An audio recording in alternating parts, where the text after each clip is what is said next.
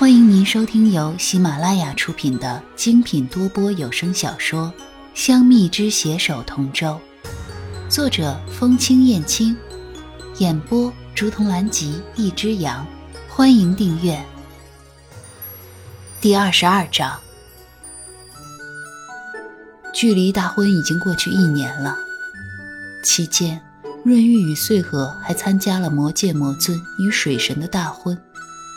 他们之间经历了那么多，也终于修成正果了。当初润玉将旭凤除名时，天界众仙可谓震惊万分。毕竟再怎么说也是兄弟，即便火神殿下当初与天帝政见不合，可如今他都已经是天帝了，至于做的这么绝吗？就在众仙对旭凤颇为同情之时。魔界却传来了消息，说魔界新君继位，而这新任魔尊，赫然就是天界昔日的战神旭凤。这其中的弯弯绕绕，让众仙颇为费解。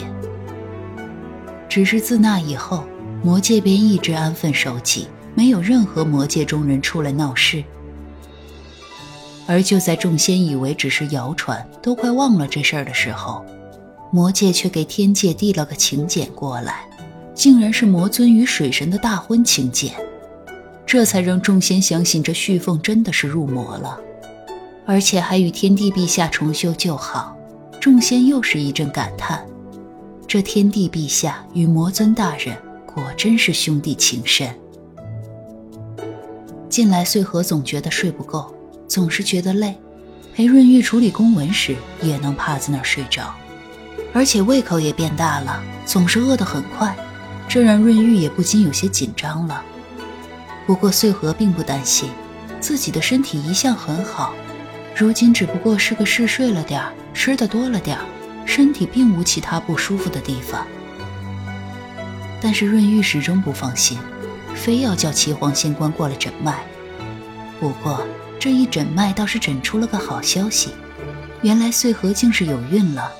穗禾这才惊觉自己的月事已经有两月没来了。润玉乍一听这消息，整个人都懵了，脑中一直循环着：“我要当爹了。”自那以后，穗禾便开始她的养胎之路。月下仙人知道穗禾怀孕后，便隔三差五都会过来盯着穗禾的肚子，仿佛就这么多看几眼，孩子就会马上出来一样。弄得穗禾是哭笑不得。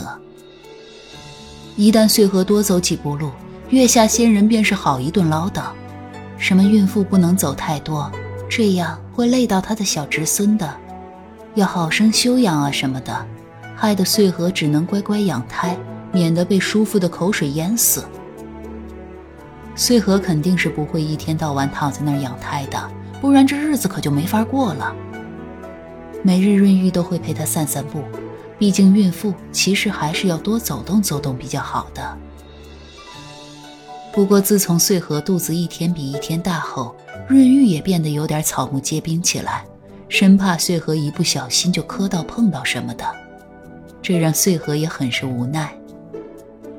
好不容易熬到了预产期，穗禾也不禁有些紧张起来。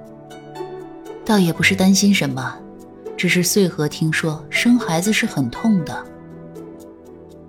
上辈子朋友生孩子的时候，听说就痛得一晚上才生出来，这让穗禾也不免有点怕怕的。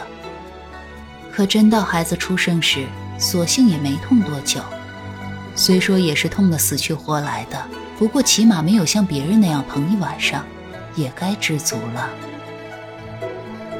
润玉在外面听到穗禾的呼痛声时，可是心疼极了。待孩子一出生，也没有多加关注。门一打开，就直冲殿内的床榻。见穗禾并无大碍，这才转过身来看他们的孩子，是个漂亮的男孩。润玉探了探其真身，才把孩子抱到穗禾跟前。穗儿，这是我们的孩子，男孩。我刚探了他的真身，是青龙。青龙。这可真是融合了你我的特点呢，就叫清月可好？穗禾摸了摸孩子的脸蛋儿，心中一片柔软。这可是他和润玉的孩子呀。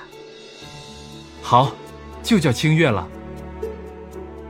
亲爱的听众朋友，本书已全部播讲完毕，感谢您的收听。